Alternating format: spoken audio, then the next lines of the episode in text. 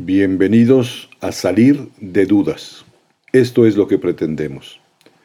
¿Tienes dudas o preguntas sobre la fe católica, la práctica religiosa, lo que dice la Iglesia sobre cualquier tema?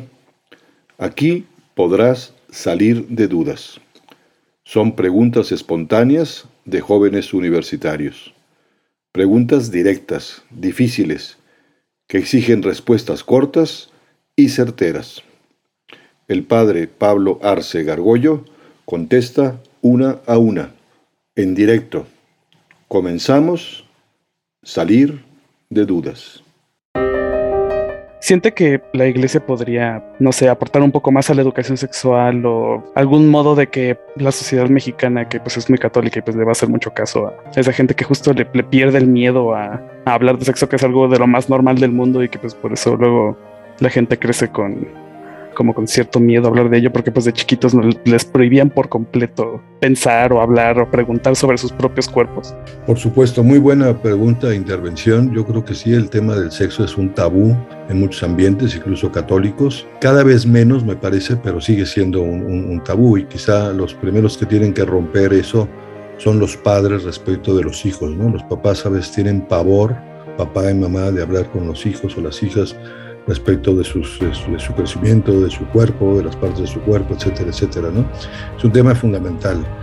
yo creo que la Iglesia, eh, este mismo curso que ustedes han tomado, la teología del cuerpo, pues es una muestra de cómo pues hay que hablar abiertamente del sexo, de la maravilla que es el sexo, lo que Dios quiere de la sexualidad, en el diseño original de Dios, ¿no? Lo que pasa es que hoy digamos que hay entre comillas expertos, ¿no? De esos que aparecen en muchos medios, de televisión, periódicos, este, videos, pero son técnicos como de reproducción, ¿no? Es decir, en donde el hombre es tratado casi como animal y entonces pierde todo ese sentido del diseño original de Dios respecto de la sexualidad, ¿no? Y incluso la educación sexual, ¿no? Es una pena como la educación sexual en muchas escuelas públicas, por ejemplo, pues eh, eso se dedica a dar un poco técnicas, ¿no? Técnicas de uso de condón, alguna cosita de anatomía, pero un poco, pues eso como sin ningún, ningún sentido del diseño de, de la sexualidad para, para, el ser humano, ¿no? La iglesia yo creo que está aprendiendo, que realmente el que dio un salto tremendo y a Dios gracias, pues fue Juan Pablo II, ¿no? Juan Pablo II, todos estos conceptos que hemos visto de la teología del cuerpo son, son de él, donde cambió radicalmente las maneras de explicar la sexualidad, el acto sexual del, ser humano. Y la iglesia lo va adoptando, pero vamos muy lentos, ¿no? La verdad es que sí, se requiere un esfuerzo.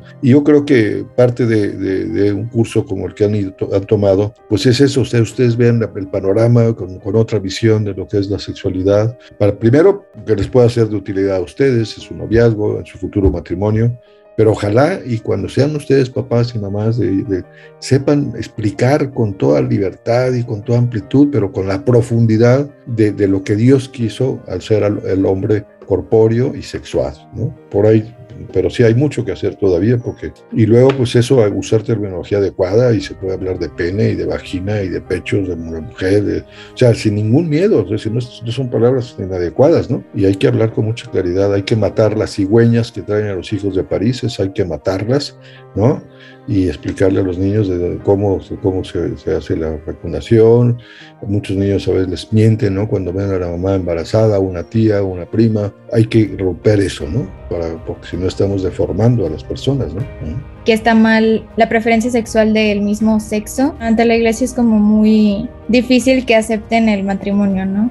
Es decir, hay la percepción de que la iglesia, personas con tendencia homosexual, y aquí incluyo eh, tendencia lésbica como genérico, lésbica homosexual, eh, la rechaza absoluta y totalmente y que no los puede ver y que odia a los homosexuales, etcétera, cosa que es falsa, falsa totalmente. O sea, la iglesia que dice es que toda persona, por ser persona, pues tiene una dignidad y hay que aceptarle tal como es, que la tendencia en este caso sexual, no define a la persona como tendencias políticas, religiosas, sociales, económicas, no define a la persona, es persona.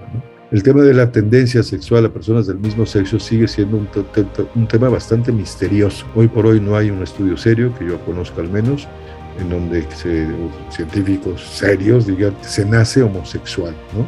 Eh, no es un tema de cromosomas, de ADN, eh, pero sí hay una serie de factores que influyen notablemente en, en las tendencias homosexuales. Con una persona con tendencia homosexual hay que ser muy respetuosa, muy comprensiva de su situación, pero no porque sea un, necesariamente un desorden, estamos ante un misterio. ¿no? Y lo único que se dice la iglesia es, cualquier persona homosexual hay que respetarla, quererla, comprenderla, respetarla, etc. Pero los actos homosexuales son contrarios al diseño original de Dios del cuerpo. Dios hizo el cuerpo humano, material, sexuado, con órganos sexuales masculinos y femeninos, órganos que se complementan el uno con el sexo que llamamos opuesto, ¿no? Y que los actos son contrarios a la naturaleza. Pero la iglesia sostiene que dos personas que tengan esa tendencia se pueden querer y se pueden amar, porque el hecho de tener una tendencia sexual, llámese homosexual o heterosexual, pues no es que dé derecho al ser humano a tener actividad sexual con todos los que le corresponden, digamos, por su tendencia. Un heterosexual, pues tendría que ser fiel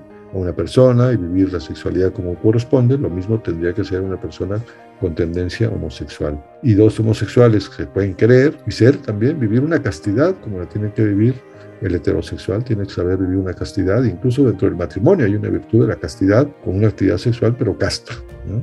Esa es la postura de la iglesia. ¿Por qué si Dios nos creó así? Eh, porque es un tema tabú para la iglesia. Pues mira, yo creo que no es un tema tabú para la iglesia. Yo creo que sí, durante siglos sí fue un tema tabú en muchas culturas y en muchas sociedades, ¿no?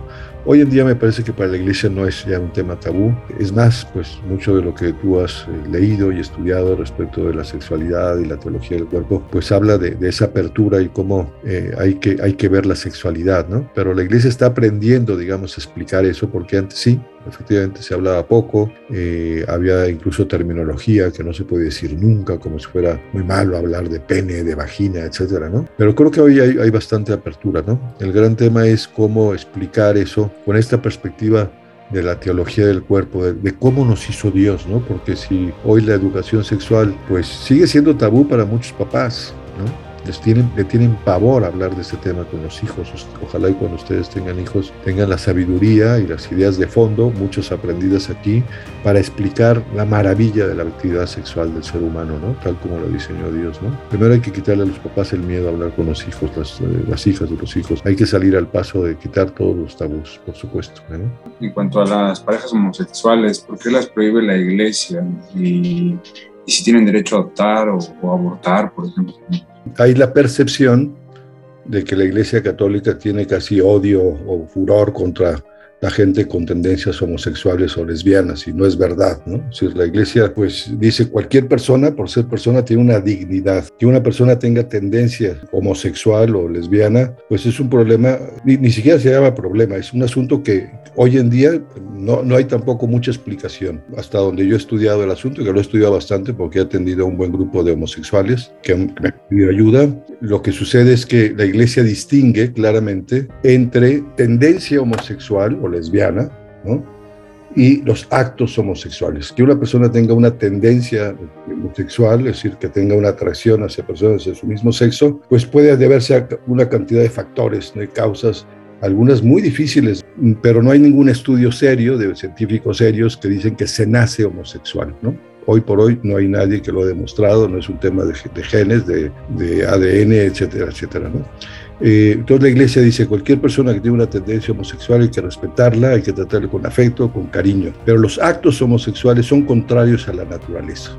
El hecho de que una persona tenga tendencia homosexual no es que diga, bueno, pues entonces yo puedo ejercer con toda libertad el actos homosexuales. Lo mismo pasa con los heterosexuales. La iglesia dice, pues no, no, no, se trata de eres heterosexual, pues ten sexo heterosexual eh, con toda paz, ¿no? Hay una distinción, ¿no? El tema de Dios quiere mucho sexo, pero siempre que sea como humano, ¿no? Entonces, ese es el tema fundamental, ¿no? Entonces hay que entender a la, persona con tendencia homosexual. A veces hay algunos que no les gusta tener esa tendencia, que quieren ayuda. Yo le he dado ayuda a algunos que me lo han pedido este, y he trabajado con ellos. Algunos de ellos tenían una tendencia por una serie de factores familiares. Hoy en día están casados y viven felices, etcétera, etcétera. ¿no? El tema de, ¿qué más dijiste? El tema de la, posibilidad de que eh, una pareja de homosexuales o de lesbianas eh, adopten, pues es un tema que hay que entenderlo primero.